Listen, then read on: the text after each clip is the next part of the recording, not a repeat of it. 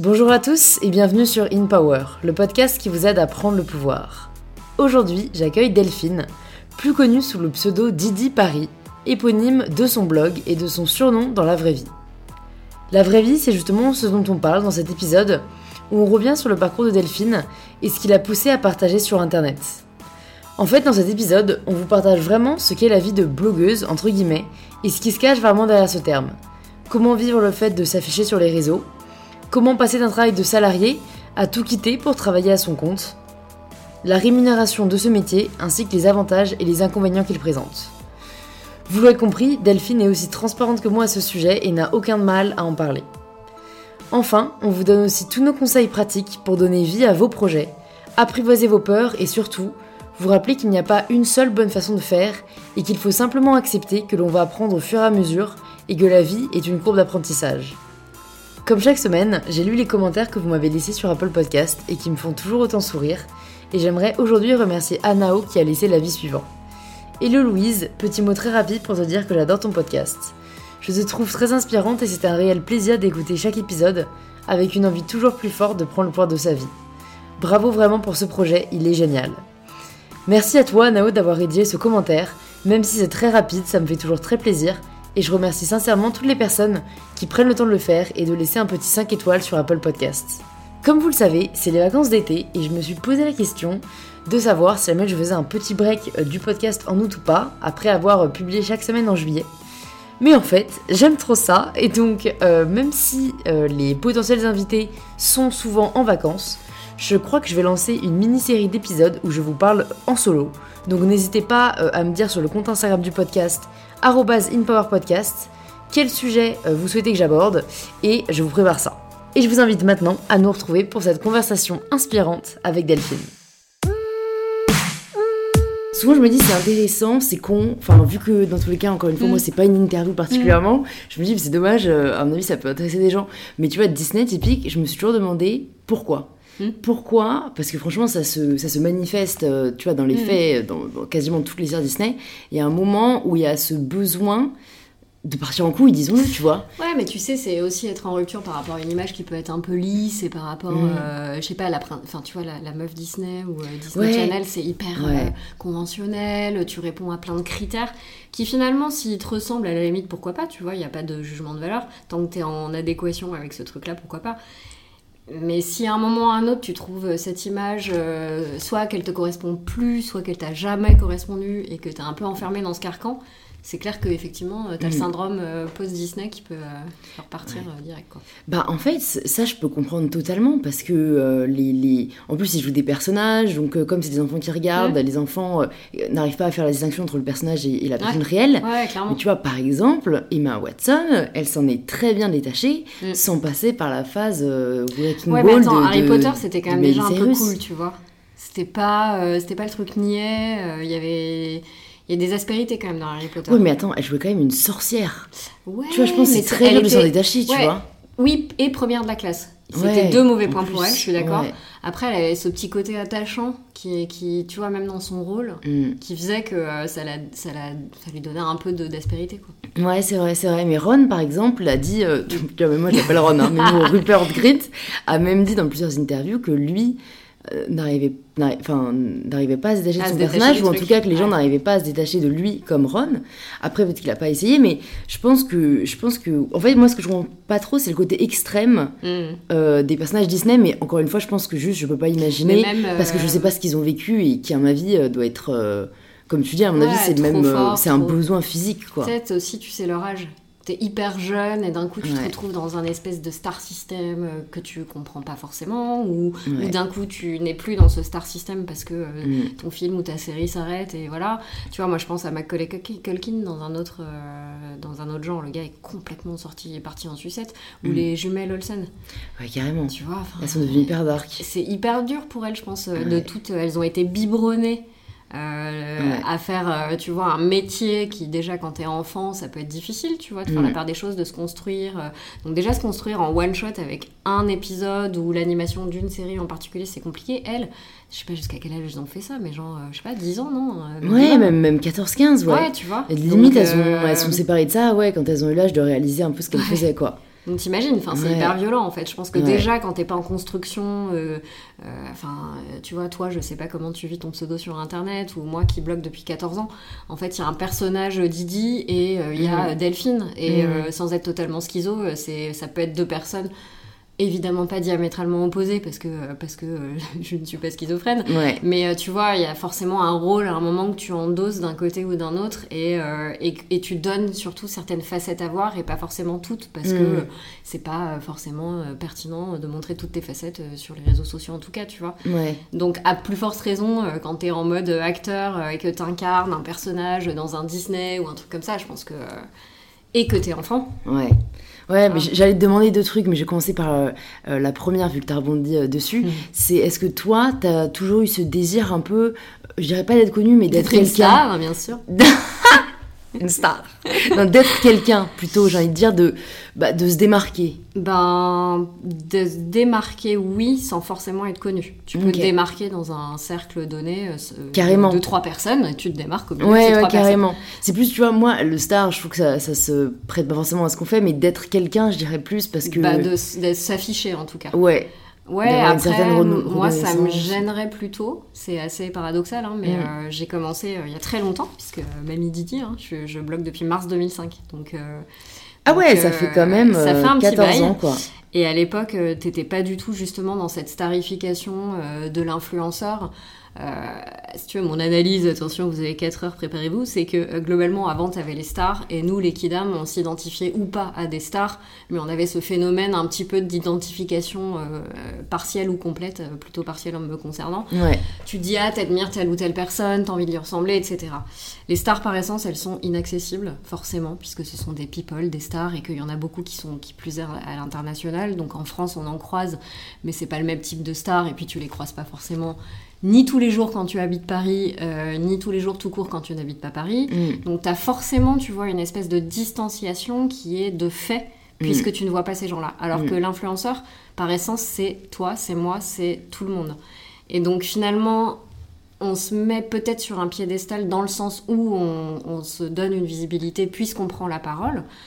Euh, et, c'est accentué par le fait que comme on est accessible, évidemment, puisqu'on est euh, nobody, euh, bah forcément les gens, il y a un, à un moment, il y a une espèce de glissement de terrain et toute proportion gardée, on devient des espèces de mini-stars parce que, et j'insiste vraiment sur toute proportion gardée, mais tu vois des filles comme Nolita ou Adenora ou voilà des grands noms de l'influence, je comprends qu'il puisse y avoir un espèce de glissement de terrain entre la star et l'influenceuse star. Euh, parce qu'elle a beaucoup de followers et que du coup, bah, forcément, euh, elle, est, euh, elle est visible, plus visible que d'autres. Et comme elle est encore une fois un kidam, bah, évidemment, il y a plus de gens qui vont avoir accès à elle que si c'était Monica Bellucci. Ouais, ouais, ouais. Qu'est-ce qui t'a donné, toi, envie de bloguer? Moi, j'étais étudiante à Sciences Po, comme toi, je crois. Ouais. Voilà. Et euh, en fait, j'étais pas du tout en journalisme, mais je voulais vraiment. Euh, je, me suis je me suis trompée. Je me suis dit, mais je veux vraiment faire des études de journalisme et pas euh, de gestion de l'information dans l'entreprise, comme ce que mhm. j'avais choisi. Et la com, que j'avais fait avant au CELSA. Et du coup, j'avais écrit pas mal pour un organe de presse étudiant qui s'appelait Paris Étudiant, qui a été racheté depuis par Le Parisien. Et sauf que voilà, c'était très sympa, mais je chroniquais euh, genre mode, euh, euh, surtout pas mode, le vieux lapsus, culture, expo, pardon, livre. Voilà, et je me disais, je me sentais un peu limitée, tu vois, dans mes sujets. Je t'avoue que j'ai même pas essayé de proposer une nouvelle rubrique. C'est vrai que c'est bête, j'aurais pu. Mais je me suis dit, en fait, je me mariais pendant cette même période. Et je me suis mariée très jeune. et je sais plus quel âge j'avais en 2005, mais je crois 26 ou un truc comme ça. D'accord. Euh, et, en gros, euh, je faisais plein de recherches, comme toutes les mariées, sur par exemple euh, le lieu, les robes de mariée, les listes, les fameuses listes de mariage. Et en fait, c'est beaucoup de, de, temps que tu passes sur ces sujets-là. Carrément. Et en réalité, je me suis dit, mais attends, j'ai trop envie de partager, euh, tu vois, le fruit de ces recherches-là, parce que euh, globalement, euh, sinon, c'est clairement du temps perdu. Parce que ça va me servir à moi, mais moi, j'aurais bien aimé trouver, tu vois, un petit tableur Excel bien ficelé avec, bon, alors, cette liste-là, c'est bon pour telle et telle raison, etc.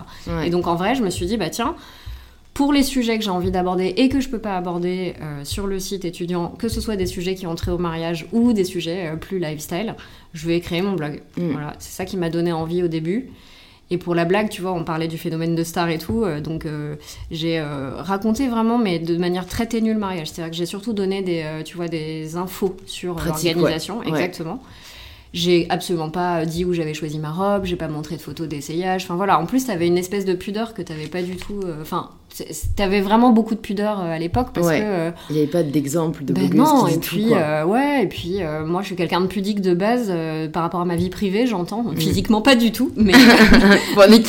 voilà, mais du coup, j'ai tendance à garder, tu vois, mon intimité pour mon cercle intime.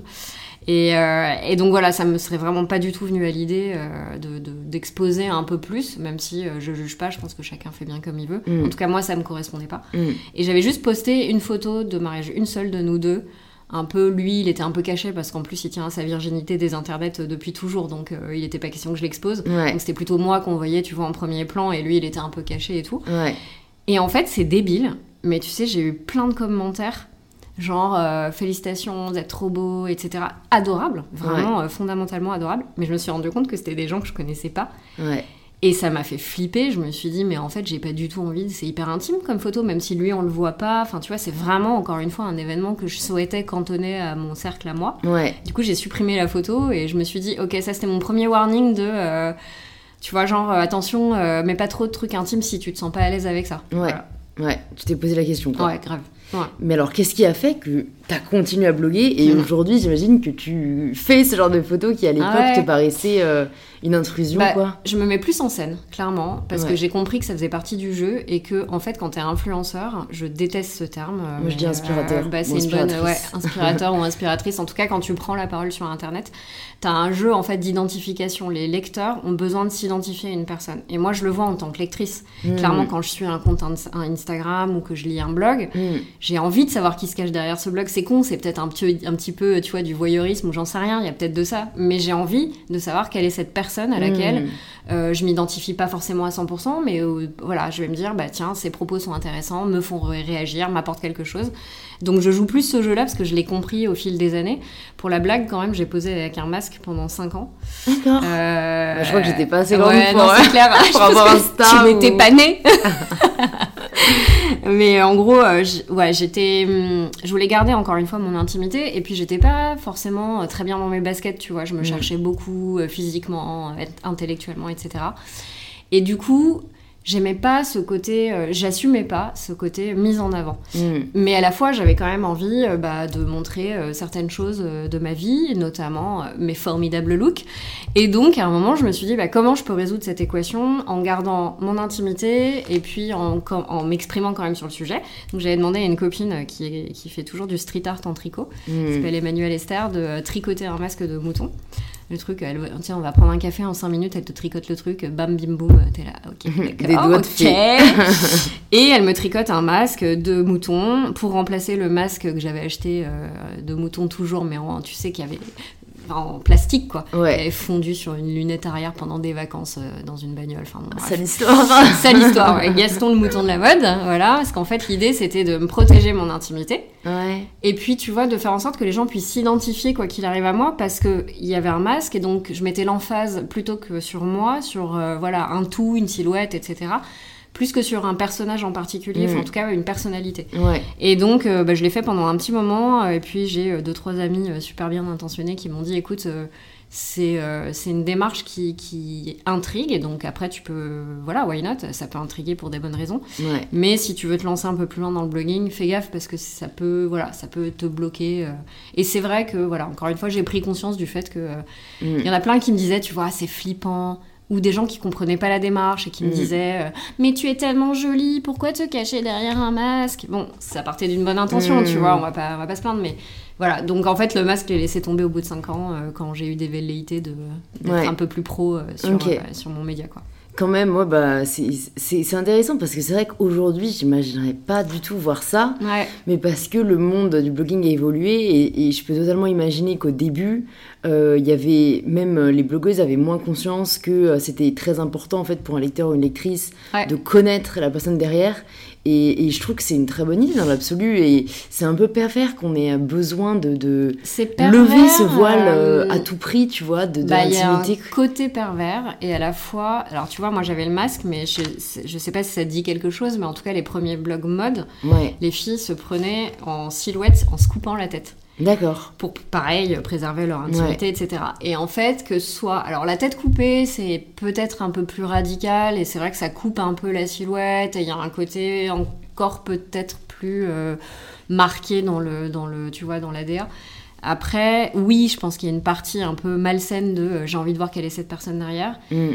Et à la fois, je pense qu'on a tous besoin. Euh, c'est plutôt pour des bonnes raisons, je pense qu'on a envie de voir les personnes, tu vois. C'est vrai. Tu on a plus confiance dans quelqu'un qu'on connaît dans l'absolu. Hein. Exactement, parce mm. que, euh, parce que euh, oui, une meuf avec une tête coupée ou un masque de mouton un peu flippant, euh, tu te dis, elle est pas très saine d'esprit, ou tu vois, il y a toujours un truc un peu chelou, alors que finalement, quand t'as rien à cacher, ton mm. visage, tu peux le montrer et finalement, c'est une partie de toi que tu montres. C'est pas, ça, ça te résume pas, en fait, tu te résumes pas à ton visage ou en tout cas au pan de ton intimité que tu as envie de dévoiler. Euh, et c'est ça qui est génial en fait, c'est d'arriver un peu à faire la part des choses et de se dire que voilà, encore une fois, c'est pas parce qu'on s'expose.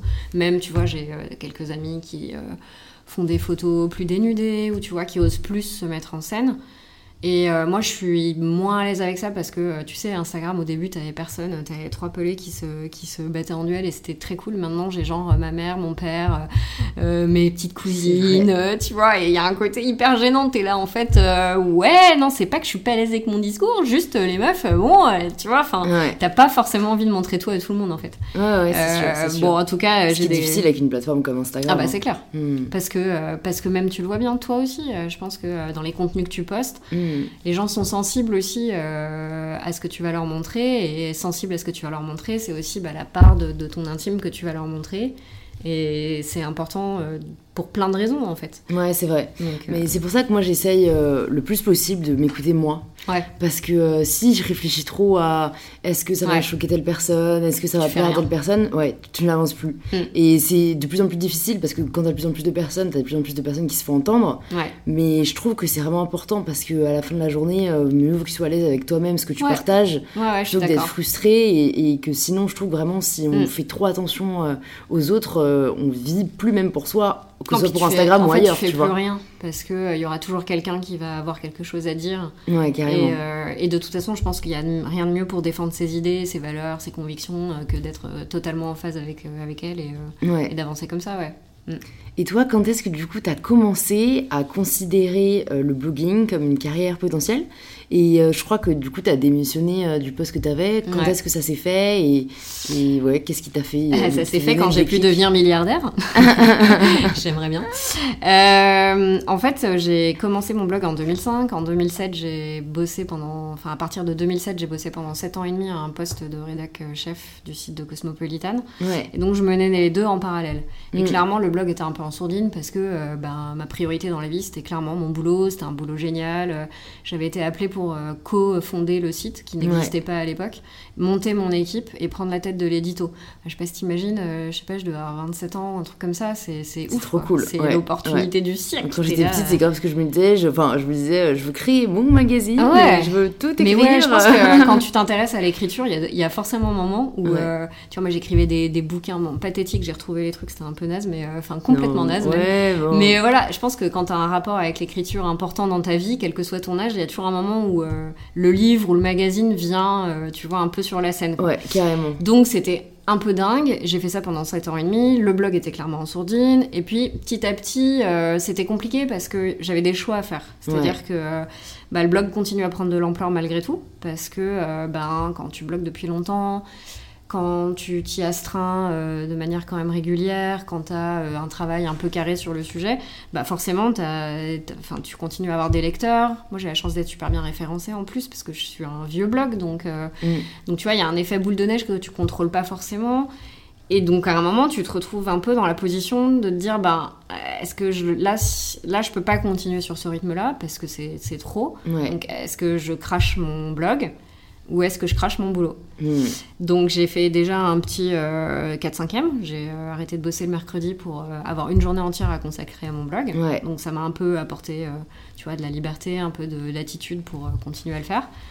Et puis en fait, ça suffisait pas parce que je me rendais bien compte que c'était beaucoup trop compliqué de mener les deux euh, de front, si tu veux. Donc hmm. après, bah, j'ai quand même mis trois ans hein, à partir euh, de mon poste. Donc c'était pas une décision hyper facile. Vivre de son blog, ça a l'air hyper simple. En tout cas, ça a l'air euh, très répandu. Et tu vois, vu de l'extérieur, tu te dis Ah bah ouais, il y a des marques qui viennent, qui te payent. Du coup, c'est facile, c'est cool. Alors en fait, il y a beaucoup d'appelés et peu d'élus. moi, je me cantonne pas à cette activité de blog. Et d'autant plus que je tiens énormément à mon indépendance éditoriale, que je veux surtout pas être aliénée euh, à quelques marques que ce soit, tu vois. Donc je fais des choix euh, qui sont pas toujours euh, bons, hein, tu peux te tromper, mais en tout cas je fais hyper attention à ça. Et donc bah, cette liberté, forcément, à un moment, si tu veux être totalement libre, tu peux pas, tu peux pas indexer l'entière, enfin tu vois, l'entièreté de tes revenus à un, seul type de, Carrément. De, ouais, de, boulot quoi. Donc voilà, donc en gros, je fais du blog, du conseil en stratégie digitale et de l'événementiel. Ouais. Et ça me permet de garder cette indépendance. Et euh, j'ai quitté mon job euh, chez Cosmopolitan euh, parce que, bah, au bout de 7 ans, t'avances quand même pas mal. Et puis, il y a plein de choses qui étaient passionnantes et qui l'étaient forcément moins sur euh, la durée parce que bah, c'est l'eau de tous les jobs en fait. Quand tu connais un peu mieux le périmètre, t'as moins de surprises, t'as moins de découvertes. Moi je suis quelqu'un de très curieux, j'aime bien euh, défricher, euh, tu vois, aller un peu en terra incognita sur des certains sujets, etc. Ce que me permettait encore de faire le blog parce que c'est un renouvellement perpétuel. Alors que bah, le média, en fait, au bout d'un moment, il roule, tu sais comment il fonctionne, tu sais quels sont les sujets qui marchent, quels, sont, quels sont, ceux qui fonctionnent pas voilà, enfin, t'as moins de surprises en fait. Et, euh, et, puis, le journalisme digital, c'est quand même un sujet assez compliqué. Donc, euh, surtout pour un média féminin, donc tu te retrouves sur un, euh, sur un secteur ultra concurrentiel où t'es obligé de répondre à des prérequis qui, moi, me, me finissaient par me faire poser beaucoup de questions. Tu vois, t'écris beaucoup pour Google, pour les réseaux sociaux, ce qui est pas forcément un mal en soi. Hein. Les gens ont tendance à tout euh, diaboliser et tout, mais voilà, c'était un peu moins ce que je voulais faire. Je voulais avoir plus de temps pour euh, faire des sujets de fond, des enquêtes de fond. Et ce temps-là, on l'avait pas forcément parce que c'était pas du tout la temporalité du média. Donc, euh, donc j'ai quand même mis trois ans à partir parce que c'était un peu mon bébé, tu vois. J'avais j'avais contribué à le créer. J'adorais mon équipe éditoriale c'était vraiment des filles chouettes. C'était, c'était cool en fait. Mm, mm. J'aurais pu passer ma vie en fait au groupe Marie-Claire. Parce que euh, les gens étaient sympas, le job était intéressant, t'es en CDI, t'as un joli titre qui claque, t'as une belle carte de visite. Euh, voilà, c'est, juste qu'à un moment ça me correspondait plus, il y avait des choix à faire et j'ai fait le choix de sauter dans le grand bain sans les bouées. Et c'était bien flippant, mais je le regrette pas. T'as bien nagé. Ouais, j'ai, écoute, euh, j'ai, fait un peu de flottaison, c'était pas toujours gagné. Euh, parfois j'ai bu la tasse, mais euh, et je la bois toujours hein, régulièrement parce que t'as aucune certitude quand t'es freelance et et ça, c'est le côté euh, pas forcément toujours évident, mais, euh, mais à la fois, c'est hyper excitant. Et voilà, enfin, quand t'aimes découvrir des nouveaux terrains de jeu, euh, là, c'est bon, tu ouais, as de quoi faire. Carrément. Et est-ce que tu as eu tout de suite conscience de ce côté, j'ai pas envie de ne vivre que des, des partenariats dans l'absolu? Parce que je sais que, en fait, c'est après, tu as fait une campagne de crowdfunding et tu as ouvert ton lieu, mais je sais pas, moi, dans, dans, les délais, tu vois, combien de temps après ça a été et qu'est-ce que tu as commencé à faire dès le départ? Est-ce que tu as commencé à faire le blogging à plein temps? Après, t'as ajouté du conseil ou est-ce que t'as commencé ça en même temps? Enfin, tu vois, quand comment ça s'est fait en fait? Bah, en vrai, je faisais déjà un peu tout parce que euh, tu sais, il y a de plus en plus de marques qui veulent communiquer auprès des euh, inspirateurs, comme tu mm. dis. C'est un super mot, j'adore. Je vais te le piquer, je crois. Bah, écoute, avec plaisir. et, euh, et, en gros, ben, forcément, t'as, pas, tu n'avais en tout cas pas beaucoup d'experts à l'époque. T'as aussi beaucoup d'experts autoproclamés. Tu sais, c'est comme euh, les magnétiseurs, par exemple. T'as très peu de bons magnétiseurs et t'as beaucoup de charlatans. Euh, voilà, mm. bah, l'expert digital, euh, c'était beaucoup ça à une époque, tu vois. Tout le monde s'autoproclamait. N'importe quel blogueur. voilà. non, mais c'est ça, c'est vrai, quoi. Donc... Donc voilà, donc euh, ben, par le réseau que j'avais, j'avais plein de gens qui, des marques en fait, euh, qui me disaient mais tiens, moi j'aimerais bien, euh, ça pouvait être tu vois très ponctuel, par exemple, ben qu'est-ce que t'en penses? J'aimerais envoyer une communication auprès d'une cible d'influenceurs, comment je fais?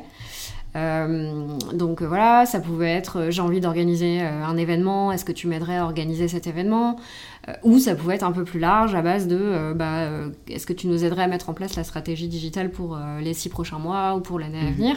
Donc tu vois, c'était vraiment des missions très diverses et hyper intéressantes. Et ça, je le faisais déjà, alors dans une moindre mesure, parce que bah, quand tu veux un temps plein, un job à côté, c'est compliqué de libérer du temps.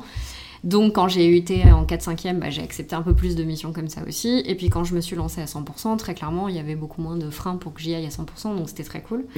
Après, cette conscience de pas vouloir être aliénée aux marques, je l'ai eu dès le départ parce que... Euh, je l'ai jamais fait pour les marques en fait, tu vois. Le, blog, je l'ai vraiment fait en dilettante, euh, à une époque où on se posait pas la question de savoir euh, quel était le meilleur pseudo euh, pour bien ressortir sur Internet. Et je le dis sans critiquer. Je mm. pense que c'est des stratégies juste qui sont complètement différentes. Mm. Et je trouve que c'est super aujourd'hui quand tu te lances, évidemment, de réfléchir à quel pseudo tu vas choisir, quel mm. créneau tu vas occuper. C'est indispensable aujourd'hui. Moi, à l'époque, si tu veux, j'ai ouvert un canal blog parce que c'était une plateforme clé en main et que je n'ai jamais su coder, que je connaissais absolument aucun euh, informaticien ou ingénieur en informatique qui aurait été susceptible de me donner un coup de main. Que du coup, j'ai trouvé ça euh, hyper simple d'avoir juste à rentrer un nom et que je me suis dit, oh merde, un nom, vite, un nom, un nom, tu vois, t'es sur ton bureau le soir, euh, voilà. Et Didi, c'est le prénom que, le surnom que me donne toute ma famille, justement mon cercle intime, et c'est là où tu vois le truc un peu, voilà, tu vois, je veux protéger mon intimité, et à la fois, bam, je me. Balance mon surnom. c'est pas exactement ça. Heureusement qu'ils me disent pas petit canaillou, tu vois, dans l'intimité, sinon on était bon ah pour ça. Ouais, Mais voilà, et du coup bah, les marques, quand elles ont commencé à s'intéresser au phénomène, tu vois, ça doit dater de 2007 à peu près. Bah, tout de suite, en fait, c'était assez simple. J'avais le loisir de refuser. Je dépendais pas des marques, en fait, pour vivre, parce que j'avais un revenu par ailleurs et que, voilà, j'acceptais uniquement ce qui m'éclatait, ce qui me faisait rêver, ce qui m'intéressait. Euh, ce que je jugeais éventuellement pertinent euh, pour des lecteurs, etc., etc. Donc en fait, ce biais-là, je l'ai toujours eu et pour moi, il n'a pas changé, même si je dépends un peu plus de mon blog aujourd'hui pour vivre, clairement. Mhm. Euh, mais je ne dépends pas que de ça et je m'assure toujours euh, d'avoir d'autres sources de revenus, justement. Euh, tu vois, ça m'est jamais. J'ai fait des erreurs, je continue à en faire parce qu'on n'est pas parfait, qu'on travaille dans l'urgence beaucoup, qu'on est des entrepreneurs individuels. Donc, même si j'ai une super agent commercial qui bosse avec moi depuis septembre 2017 et qui m'aide énormément à faire aussi la part des choses forcément, à un moment, euh, tu vas pas toujours prendre les bonnes décisions, c'est normal, on est humain, euh, on fait ce qu'on peut, euh, et puis parfois la mission évolue en cours de route et tu dis attendez les gars, c'est pas du tout ce sur quoi on était parti quoi. Donc voilà, mais néanmoins, tu vois, enfin, j'ai pas la sensation de, je, peux me tromper, mais j'ai toujours ce biais de est-ce que est-ce que c'est vraiment intéressant, est-ce qu'il y a un propos, euh, est-ce que euh, c'est euh, par exemple une marque que je connais, que j'ai l'habitude de consommer, etc. Est-ce que si je la connais pas, je vais regarder un petit peu, je, creuse un petit peu, je fouille? Enfin, tu vois, il y a pas mal de biais. Je m'étais amusée un jour à, faire un tableau. Je voulais bosser avant Émilie qui travaille avec moi, dont je parlais. je vais travailler. J'ai vraiment essayé de travailler avec d'autres personnes, de m'entourer au moins de, cette partie commerciale qui est pas du tout la mienne. Je sais pas faire, j'aime pas. voilà, bon. C'est un job, comme beaucoup d'autres. Et et donc j'avais bossé avec une fille et j'avais essayé, tu sais, elle m'avait dit mais comment tu choisis une mission? Et j'avais commencé à dire bah écoute c'est hyper simple donc tu vois critère numéro 1 machin puis après j'ai détaillé et je me rendais compte qu'en fait j'avais plein de critères donc j'ai commencé à faire un tableur Excel avec une pondération non mais enfin ridicule mais c'est pas au doigt mouillé, très clairement. Euh, c'est ouais, au feeling. c'est beaucoup de feeling, mais tu as aussi euh, plein de critères hyper tangibles sur lesquels tu vas réfléchir. tu vois. non, mais c'est sûr, c'est sûr. Faut juste euh, les poser. C'est clair que quand tu travailles, quand tu le fais toi tout seul avec toi-même, quelque part c'est plus simple hmm. parce que y a beaucoup plus tu laisses beaucoup plus part à ton intuition et effectivement à ton feeling. Quand tu dois euh, responsabiliser quelqu'un ou, partager la décision avec quelqu'un hmm. il faut que tu arrives à lui exprimer en fait pourquoi tu n'acceptes pas euh, telle mission ou pourquoi à contrario celle-ci euh, tu vas l'accepter. Hmm, et voilà en même temps c'est hyper intéressant ça te fait avancer et ça te fait un peu cadrer mieux tes, tes ouais ouais c'est sûr même toi ça te permet de voir là où tu veux aller. Clairement. Et du coup aujourd'hui est-ce que tu travailles avec Emily avec d'autres gens ou est-ce que c'est euh, juste toi et Émilie? On a été jusqu'à 4 au sein de Didi, parce qu'il y avait l'appartement dont tu as parlé tout à l'heure, avec beaucoup d'événementiels. On a organisé 67 événements en un an et demi, enfin en 18 mois. Ah oui Ouais. Et les par semaine, quoi. Euh, ouais. C'est... Alors, tu sais, la blague, c'est que tu peux avoir rien pendant deux semaines. Et puis après, tu vas avoir euh, un truc le mardi soir, le mercredi matin, le mercredi soir, le ah jeudi matin. Et là, tu, tu arrives le samedi en mode PS. mais mais t'as pas de week-end. Mais t'as pas de week-end, de toute façon, tu dois faire le reste. Mais, euh, mais oui, donc à un moment, au plus fort, entre guillemets, euh, de l'activité, j'avais euh, un contrat pro, une stagiaire, Émilie, et puis des freelances que je sollicitais ponctuellement, notamment sur toute la partie vision stratégique de l'entreprise. j'ai des coachs d'entreprise pour m'aider à développer mon activité. voilà, moi, je enfin, j'ai une formation en communication, en journalisme à la base, si tu veux, donc je m'improvise pas. Ouais comptable, experte, tu vois, dans des domaines euh, qui peuvent euh, voilà, qui peuvent te faire défaut après quand tu veux développer une entreprise. Carrément. Et donc aujourd'hui, j'ai encore Charlotte qui travaille avec moi, qui est en contrat pro. Euh, Émilie, donc, qui est la responsable commerciale. Et euh, voilà, on est euh, trois. Ok, et donc t'as plus l'appartement si j'ai bien compris Non. Ok. En fait, l'idée c'était que cet appartement, on voulait vraiment en faire un lieu comme à la maison pour que les gens s'y sentent bien et pour recréer en fait un, un, contexte avec plus de sens, tu vois, de, de remettre du sens en fait dans l'événementiel. Faut savoir, ceux qui nous écoutent sont pas forcément familiers avec ça, toi certainement plus. On est souvent invité par des marques. Euh, sur une base euh, très régulière. Moi, je dirais euh, par semaine, je dois avoir une vingtaine d'invitations. et en fait, à un moment, ça fait plus sens. Pourquoi? Parce qu'il y en a beaucoup. Tu sais même plus comment choisir. Tu sais même plus sur quels critères autres que bah, je connais la marque, le produit ou l'actualité qu'elle lance a l'air intéressant, donc j'y vais. Mais c'est plus un critère suffisant parce qu'en fait, ça peut être le cas sur les 20 en même temps. Donc tu es là, mmh. ok, donc comment je vais faire? Et puis, tu as des marques qui. Tu peux te planter, t'en as plein, t'arrives et tu sais, genre, tu sais même pas ce que tu fais là. Les gens qui sont invités, tu te dis, mais euh, c'est pas que. Enfin, tu te dis juste, on n'est pas du tout euh, la même manière de travailler, on n'est pas sur les mêmes euh, créneaux, donc c'est ça peut être complémentaire, mais ça ne l'est pas toujours. Bref. Et je me disais, il faut qu'on recrée du sens et qu'on arrive à refaire des événements où tu te poses pas la question de pourquoi tu es là, où tu as un vrai propos, où euh, tu peux avoir des rencontres, tu peux avoir des experts qui viennent expliquer, par exemple, un produit de beauté, parler de la composition des produits sans, sans langue de bois, sans tabou, voilà. Et en fait bah, très vite le lieu, euh, je me suis dit que c'était une bonne idée parce que euh, un influenceur ou un inspirateur euh, qui a son propre lieu, c'est pas commun en fait. C'est même t'en as en as deux ou trois dans d'autres domaines plutôt mode. Je pense notamment à Lisa Gachet avec son shop, exactement.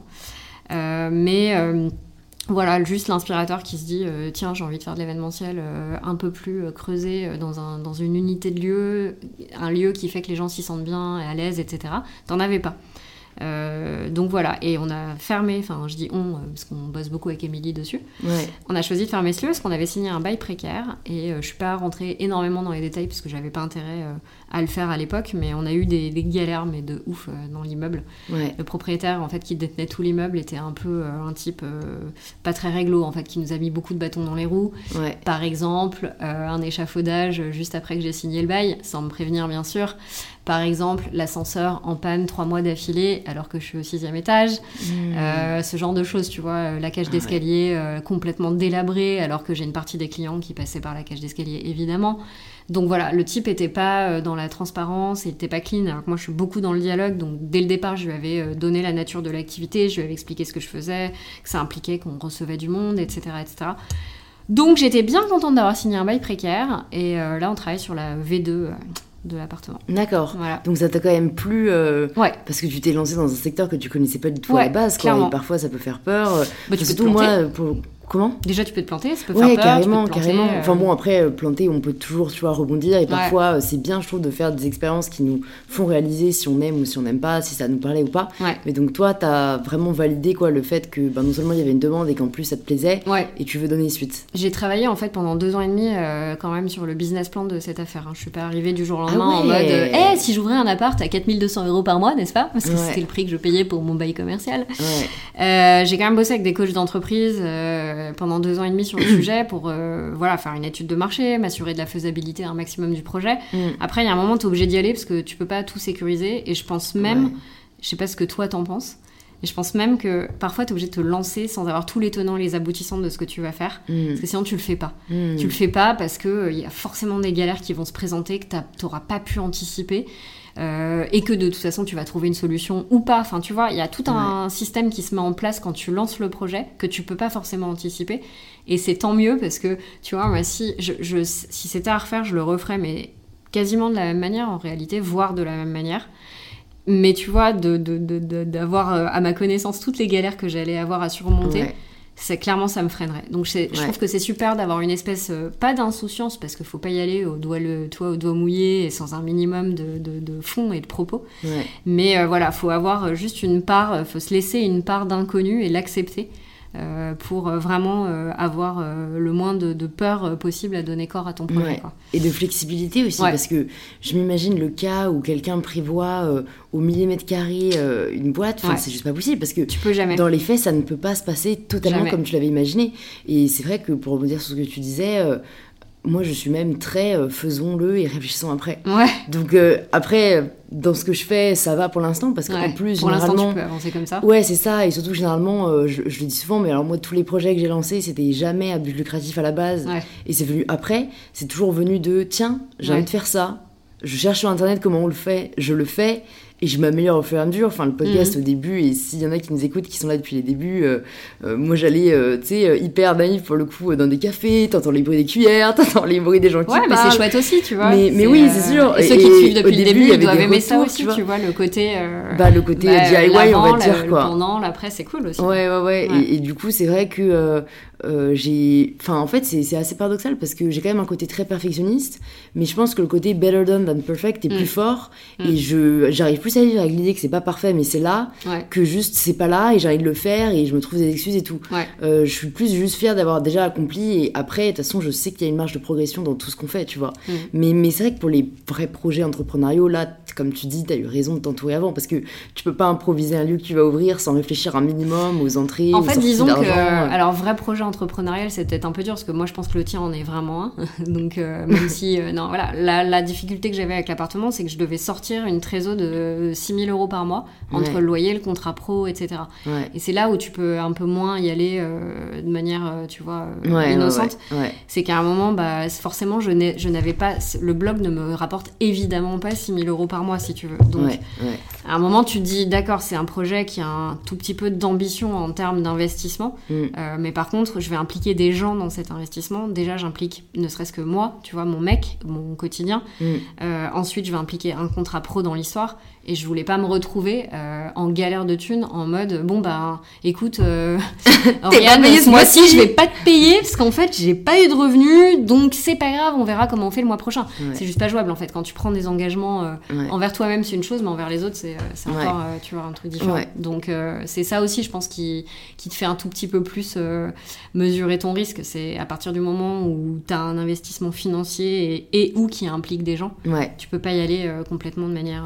Ouais. Ouais, ouais. Et ça, ça t'a pas fait peur euh, de réaliser que maintenant des gens dépendaient de toi et Si. que t'avais la responsabilité de gens Si, si, trop clairement. peur? Après, euh, c'est- j'ai beaucoup travaillé sur le sujet avec mes coachs. Ouais, Tu vois, pendant longtemps, j'ai bossé toute seule. Et eux, ils me disaient, mais tu sais, à un moment, euh, c'est soit tu restes seule, il n'y a pas de problème, mais c'est un certain type d'activité. Mm. Euh, par contre, si tu as l'ambition de faire ce que tu nous dis que tu as envie de faire, tu pourras pas y arriver toute seule. Mm. Donc, bien sûr, ça implique une prise de risque. Euh, mais à la fois, c'est cette prise de risque-là qui va te faire aller plus loin et qui va te permettre de donner corps en fait à tes projets. ouais. Et donc euh, après, tu sais, tu commences par un stagiaire parce que tu te dis, bon bah le minimum, euh, les 30% du SMIC, Ouais. C'est quand même jouable, tu vois, ça, ça, c'est génial, il n'y a pas de, de, de frais euh, de- autres que les Ouais. 30% du SMIC. Ouais, c'est plutôt... conventionnelle. ou Exactement. quoi, euh, Tu commences par un stage de trois mois en te disant bon bah je vais voir euh, si je peux m'en sortir sur trois mois. Après tu prends un stagiaire de six mois et puis après tu te dis bon je peux pas salarier quelqu'un parce que pour le coup c'est enfin quoi que le contrat pro c'est un salariat puisque c'est du CDD mais euh, euh, c'est ponctuel si tu veux. Un. CDI pour le coup je l'ai jamais fait et hum, c'est vrai que mon, enfin je sais pas, il y a certains aspects du, du- de mon contrat pro, je suis très satisfaite des deux, euh, si elles écoutent, hein, parce que qu'elles se disent pas, euh, ah là là, euh, En fait, en fait, euh, c'était, elle a pas été contente de nous, pas du tout. Euh, franchement, j'adore, j'ai adoré bosser avec Oriane et j'adore bosser avec Charlotte.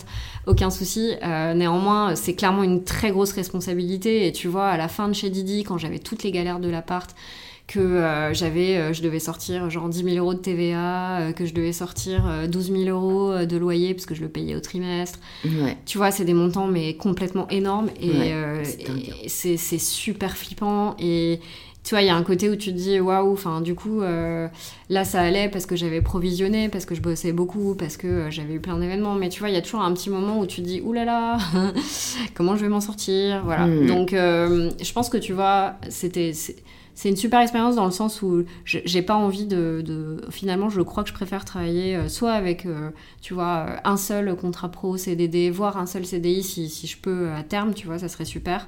Mais je trouve ça bien de pouvoir. Quand t'es indépendant, c'est très dur de salarier quelqu'un, en fait. C'est vraiment. euh, c'est vraiment un sujet, quoi. Ouais, Donc, ouais. t'as des charges patronales énormes.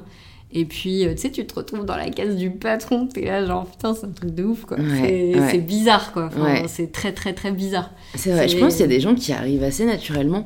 Moi, je sais pas si tu dois sûrement avoir ce côté un peu où parfois, alors moi, les, les, auditeurs et les auditrices le savent, je me, enfin, je suis pas du tout pour se comparer aux gens et, et plus pour tirer de l'inspiration mm. de personnes autour de nous.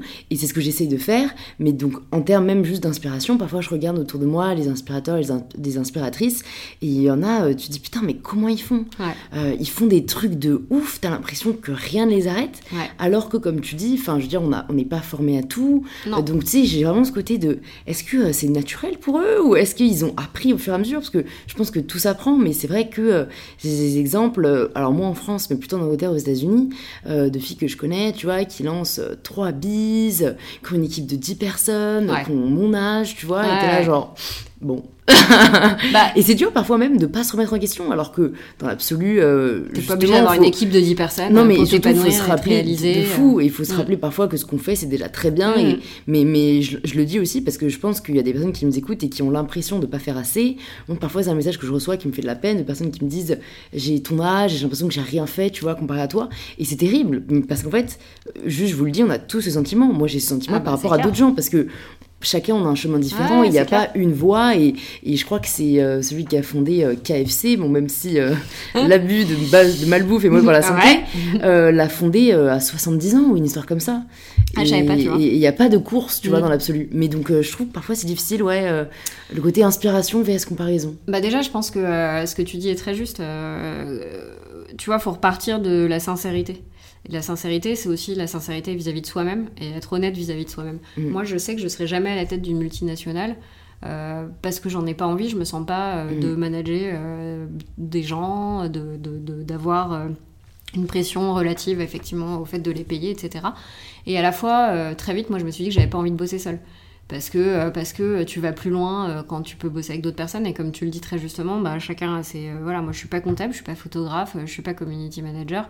Donc je touche un peu à tout parce que un je suis curieuse et que deux ça m'amuse. Mm. mais tu vois il y a un moment je sais que si je vais bosser sur une mission où il y a des grosses attentes ou soit qu'elle est soit qu'elle est rémunérée et que donc j'ai vraiment envie de faire quelque chose de me dépasser comme je suis rémunérée je peux payer quelqu'un et donc c'est hyper confortable. Soit si c'est pas rémunéré mais que voilà j'ai envie de faire un bel édito un peu creusé un peu fouillé et de l'habiller un peu, euh, tu vois, euh, ça m'arrive de temps en temps de payer des illustrations pour illustrer, euh, enfin pour voilà, pour accompagner mes articles. C'est pas rémunéré, à la fois je me dis j'investis moi dessus parce que je mise dessus et je me dis que ça sera plus agréable à lire, etc. Mm. Donc je pense que la sincérité, c'est voilà, moi je, je, ça vient aussi peut-être avec l'âge, hein, tu vois, avec l'expérience, mais c'est se dire, ben, où est-ce que. c'est cette question, elle est con, est-ce que tu dois dans 10 ans? Moi, j'ai toujours eu horreur de cette question. Je trouve qu'elle n'a pas de fond, elle n'a pas de propos. Mais néanmoins, elle a, si elle a une utilité, c'est juste d'essayer de te dessiner toi, de te projeter un petit peu euh, mm. professionnellement parlant et de, mm. de, savoir où est-ce que tu mets un peu le curseur. Est-ce que tu te vois bosser seul Tu vois, il y en a, c'est pas possible. Il y a une fille avec qui j'ai essayé de bosser, une fille adorable euh, que j'ai beaucoup aimé, euh, enfin que j'aime beaucoup et avec qui j'ai beaucoup aimé bosser. Et à un moment, on a eu des velléités de s'associer toutes les deux, elle pour la partie donc commerciale bizdev et moi juste pour rester sur mon, périmètre. Et en réalité, elle sortait d'un très grand groupe avec euh, genre 600 euh, salariés et elle avait envie d'autre chose. Mais tu vois, cette expérience avec moi lui a montré que peut-être elle serait plus à l'aise dans une structure intermédiaire et pas dans une structure où on n'aurait été que 2, 3, 4 max.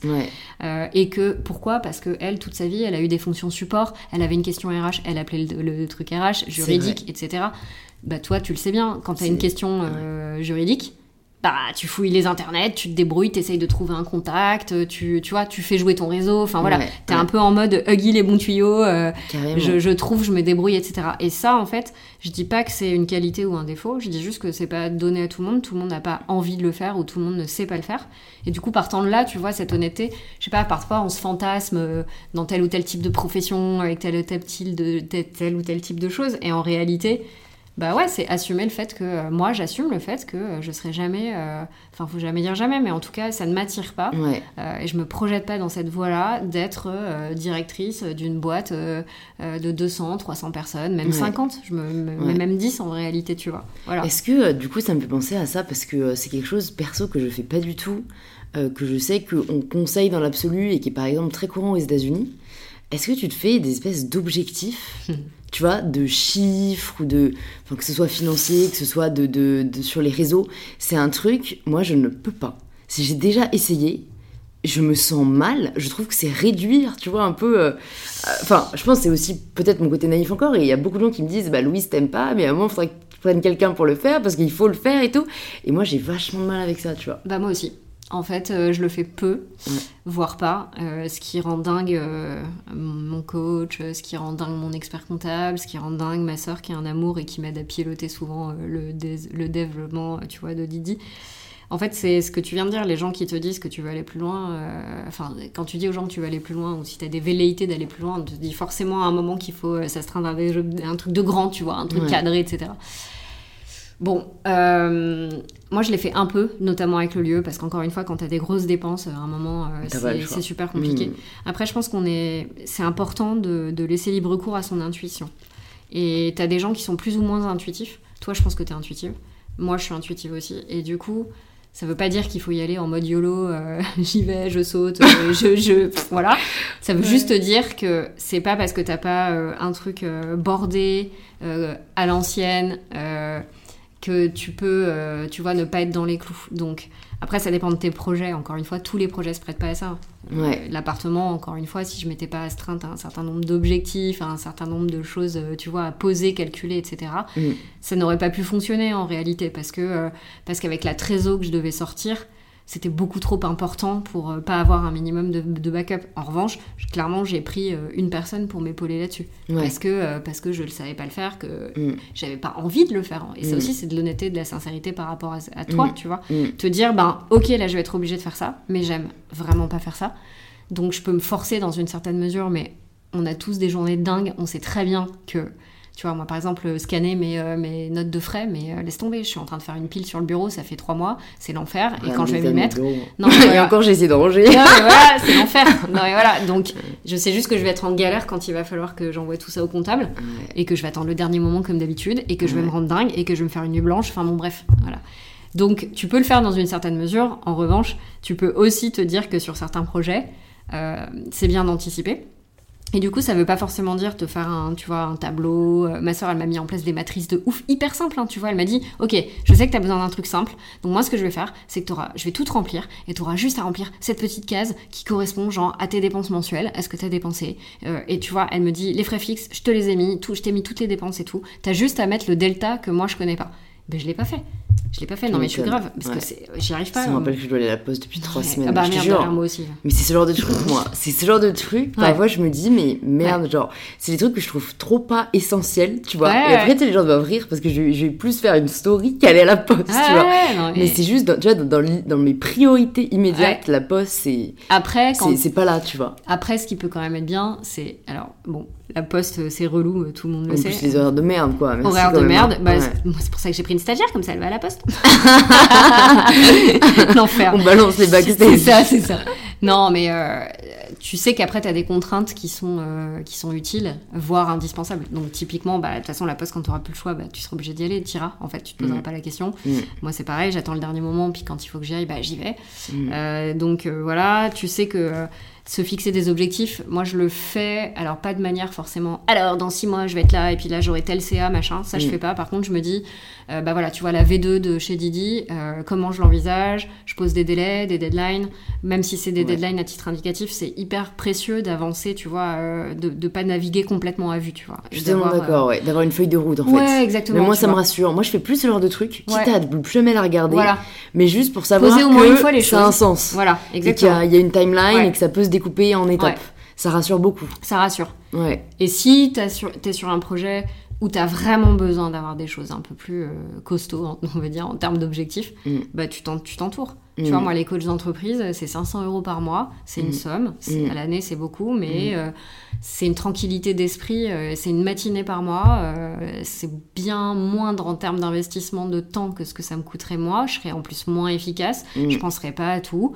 ils m'ouvrent des horizons, ils m'ouvrent leur carnet d'adresses, enfin voilà. Et je trouve que à un moment, c'est miser sur soi, c'est bien, c'est important et c'est même fondamental, mais c'est bien aussi de savoir miser euh, sur certaines autres personnes. Mais alors, ils font quoi les coachs d'entreprise? Parce que tu es la première à m'en parler sur le podcast. Écoute, euh, bah là, tu vois, d'ailleurs, j'ai mis un peu en pause parce que j'avais besoin de reprendre un peu de l'attitude après le projet chez Didi, Divino, etc. Mais globalement, bah, tu vois, ils m'ont juste aidé à structurer euh, un peu mieux mon quotidien. C'est-à-dire, moi, j'ai tendance, bah, je pense que toi, c'est un peu la même chose. En plus, tu es étudiante, donc tu rajoutes une, une, une couche. Mais euh, comme euh, bah, je, fais, je suis touche à tout. Donc en fait, dans mon quotidien, de base, je fais 1000, euh, enfin j'exagère, mais je fais, je sais pas, 15 métiers, tu vois. Je suis, encore une fois, je suis journaliste, inspirateur, t'as vu, j'ai adopté ton mot. C'est top. photographe avec un milliard de guillemets, community manager avec un milliard de guillemets, comptable, toujours les guillemets. Mais tu vois, t'es amené, en fait, quand t'es freelance, à te frotter à un milliard d'activités. Et en fait, le truc, c'est que les coachs, moi, tu vois, il y a un moment, tu te noies un peu dans tous les sens. Et t'es là, mm. genre, et puis tu réponds au téléphone, et puis tu checkes tes mails, et puis voilà. Donc déjà, ils m'ont aidé à, c'est débile, hein, mais juste structurer ton quotidien. Mm. Genre, dégager des plages horaires pour, euh, voilà, là, je me fais une heure. Moi, je fais des tout tous les jours. Ouais, bah voilà. ah non, mais c'est top. Ouais, ouais, mais moi aussi, je suis très tout doux. Et en fait, tu sais, te dire, euh, moi, par exemple, j'ai tendance à je sais pas, là tout à l'heure, je faisais des recherches pour un sujet sur les crèmes solaires. Euh, donc, euh, bah, forcément, je pars dans tous les sens parce que c'est l'étape, euh, tu vois, curation. Ah ouais, ah ouais, donc, curation, moi, c'est toujours là où je pars dans Non, mais voilà. Et puis, tu sais, à un moment, genre, t'as ton téléphone qui sonne, donc tu réponds. Et puis, du coup, tu perds le fil, et puis tu te remets dedans. Et puis, en fait, hop, tu vas sur ton mail. Ah là là, bah tiens, j'ai oublié de répondre à ça. Tac. Et puis, merde, des stories, j'ai pas fait, je vais faire un petit tour vite fait, tatata. Et tu reviens dans ta curation, t'as perdu le fil, tu mets 18 plombs à te remettre dedans. Donc en fait, ça, c'est pas le bon plan. Donc les coachs. Ouais, en fait, les coachs, moi, ils m'ont aidé euh, avec tout le succès que tu vois, n'est-ce pas?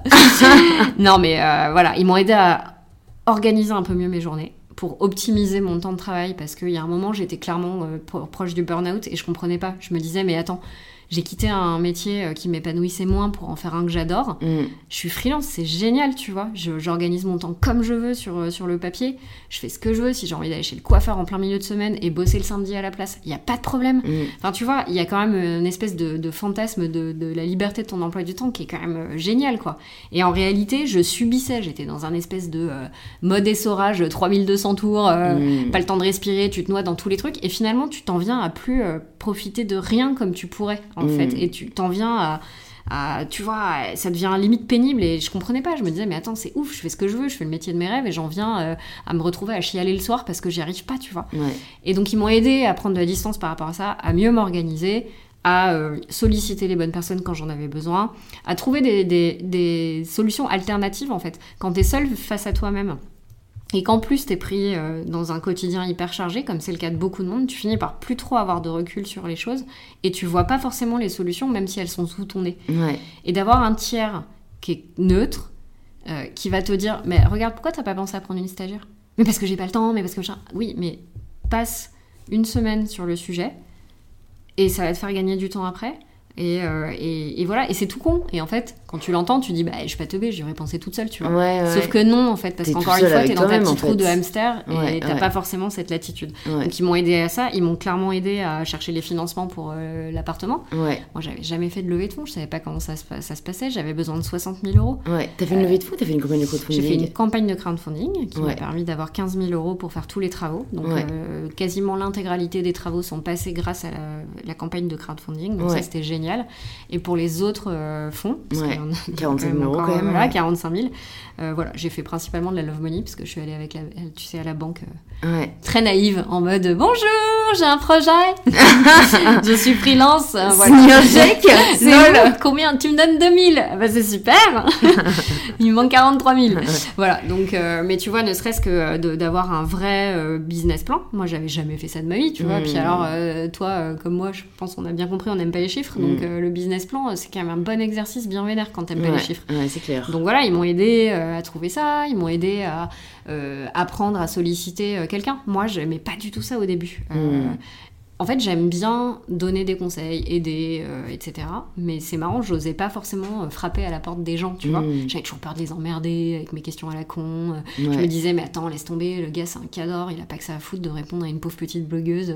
je vais l'emmerder avec mes questions et tout. Hmm. Et en fait, ils te disent, ils disent, tu sais, les gens, en fait, ils aiment que tu les sollicites.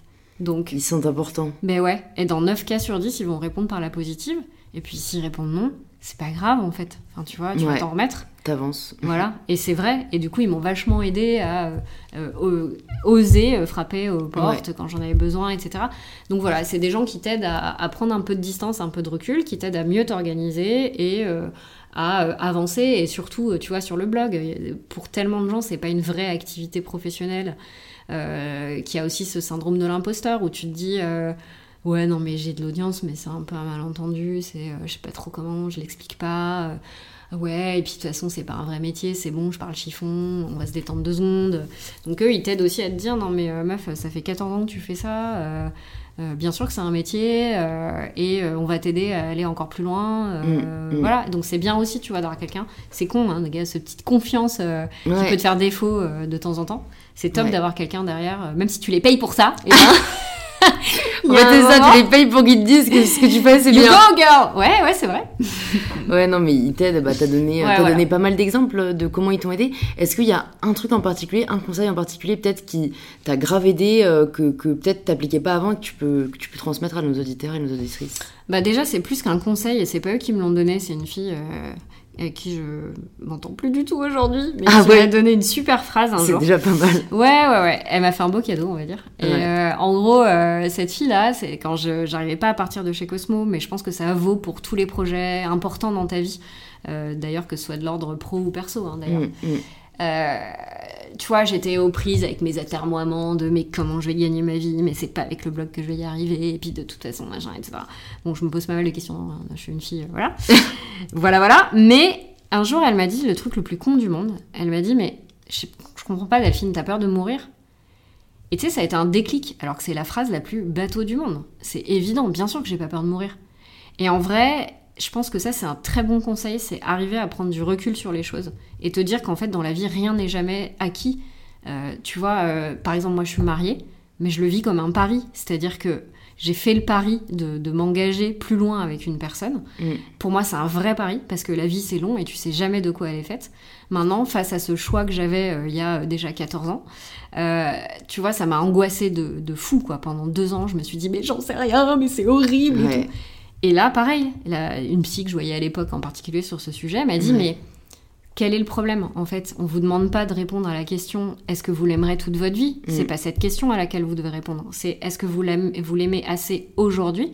Pour relever ce pari-là. Mm. Et tu vois, en fait, c'est ça. Je pense qu'on a tous, enfin tous, en tout cas moi, j'ai tendance à dramatiser les choses et à me dire, oh, mais si je choisis ça, tu vois, tout choix implique un renoncement. L'histoire de ma vie. Non, mais voilà. Ah et tu vois, et tu te dis, le mais poids ce choix, du choix. le poids du choix.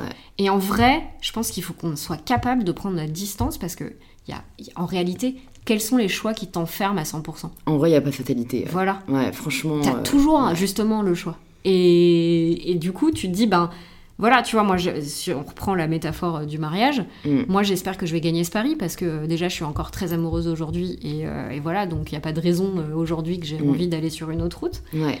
Mais tu vois, je me dis, ben, si un jour, lui ou moi, on change d'avis, eh ben, c'est pas grave, c'est pas un choix qui nous enfermera.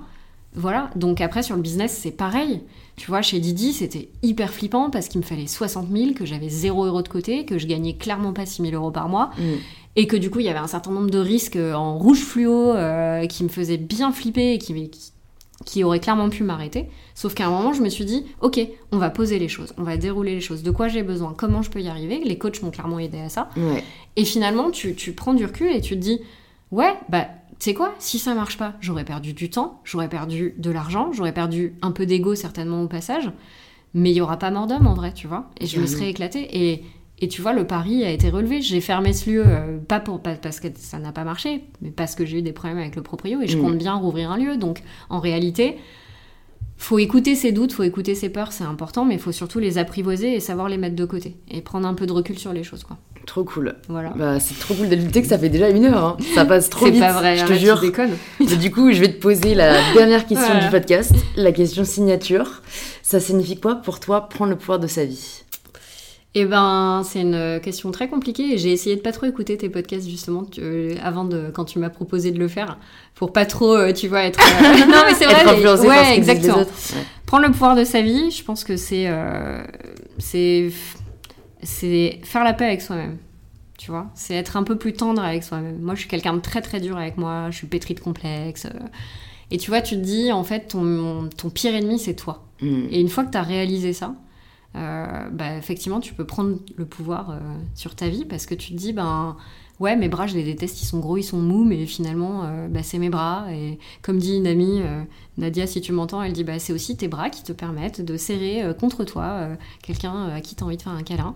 Et c'est vrai, tu vois. Et finalement, on est toujours très, très. Enfin, en tout cas, moi, je suis très dure avec moi, vraiment. Et on- je pense qu'on est nombreux et nombreuses, surtout dans ce cas-là. Mm. C'est très féminin, tu vois, de toujours voir euh, ce qu'on n'a pas, ce Ouais. qu'on- ce qu'on n'est pas. euh, Ouais. Parce et- que la société nous montre euh, comment essayer de changer ça plus Exactement. montre aux hommes. Exactement. Et du coup, voilà, c'est un peu ça. Être un peu plus tendre avec soi, faire preuve d'un peu plus d'auto-bienveillance. Et ça commence peut-être par se forcer par être un peu plus bienveillant avec les autres, tu vois. Ouais, Un peu moins bitché, un peu moins critiqué. je pense beaucoup. Je voilà. dis souvent sur mon compte, on arrête de se juger le jour où on arrête de juger les autres. Ouais. Et vice-versa. Mais tu sais, on le sait, de toute façon, ça c'est tous les trucs miroirs, tous les gens qui viennent t'agresser, t'envoyer des trucs dans la gueule, Ouais, ça correspond à quelque chose euh, en eux en fait. ouais carrément. Donc euh, t'as raison, c'est clair, euh, arrêtez de critiquer les autres. Pourquoi les gens critiquent les autres?